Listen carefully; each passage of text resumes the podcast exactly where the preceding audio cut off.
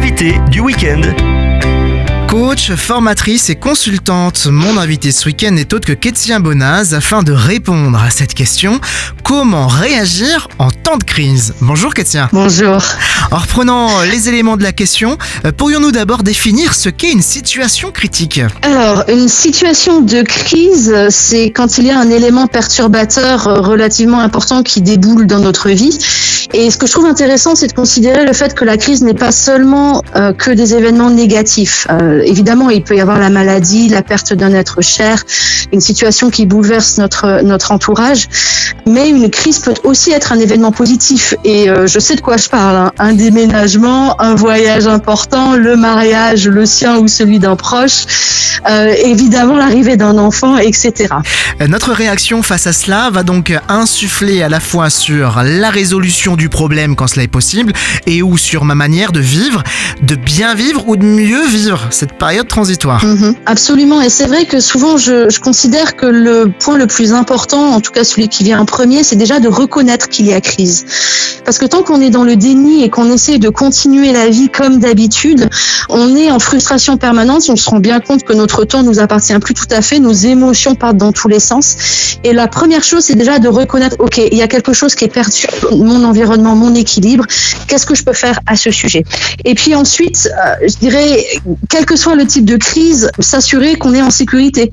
Euh, C'est tout bête, mais euh, même lorsqu'il s'agit de sécurité émotionnelle, de se sentir la possibilité peut-être de se reposer si la crise est quelque chose de très intense, euh, la possibilité de se retirer peut-être d'une situation où on se sent en danger émotionnellement ou physiquement, euh, c'est euh, ensuite la deuxième chose à faire. On entend souvent parler de crise humanitaire, de crise sociétale, de crise financière, de crise de la quarantaine aussi.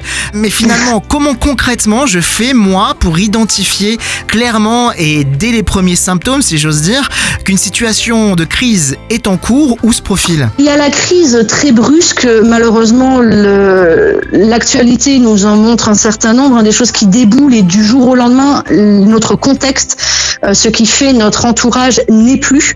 Mais il y a aussi la crise qui s'installe progressivement, qui est latente, où finalement il y a une espèce de mal-être qui s'installe, qui grandit, et un jour on se rend compte que vraiment ça ne va plus. Et euh, comme, comme je le disais, hein, le- le- la, la première chose à faire, c'est de reconnaître qu'il y a crise et d'être en mesure, à partir de ce constat-là, de pouvoir redéfinir ses priorités. Il y a des choses qui sont évidentes. Euh, on tombe malade, ben forcément, on n'est plus en mesure de continuer d'aller au travail ou de faire ses activités habituelles. Mais il y a tout un tas d'autres crises qui sont peut-être moins flagrantes, moins brusques, où euh, le fait de se dire, OK, il y a quelque chose, il y a un élément perturbateur qui est là, il faut que je le regarde, il faut que j'en tienne compte et il faut que je redéfinisse mes priorités, que je réorganise mon temps, que j'oriente mon énergie et mon temps d'une manière un peu différente, idéalement de manière euh, structurée dans le temps. On espère que la crise ne va pas durer euh, pendant des années, voire le reste de la vie, Euh, mais de pouvoir redéfinir ces priorités-là, c'est absolument indispensable. Et c'est ça qui va faire qu'on va être en mesure de pouvoir à la fois aborder la crise, mais de pouvoir aussi continuer la vie et de pouvoir revenir à une forme d'équilibre, à, à, à la paix. Tout en sachant que le temps n'arrange pas forcément les choses. Effectivement, mais par contre, ce qui est en notre pouvoir, c'est à la fois de nous entourer des bonnes personnes, mais aussi de faire appel à Dieu et de trouver notre réconfort en lui. La prochaine fois, on se posera la question de quoi faire pour préserver et entretenir l'unité au travail quand on est en désaccord sur quelque chose qui nous tient à cœur. Merci Kétia, à bientôt. Merci, à très vite. Retrouvez ce rendez-vous en podcast sur farfm.com slash replay.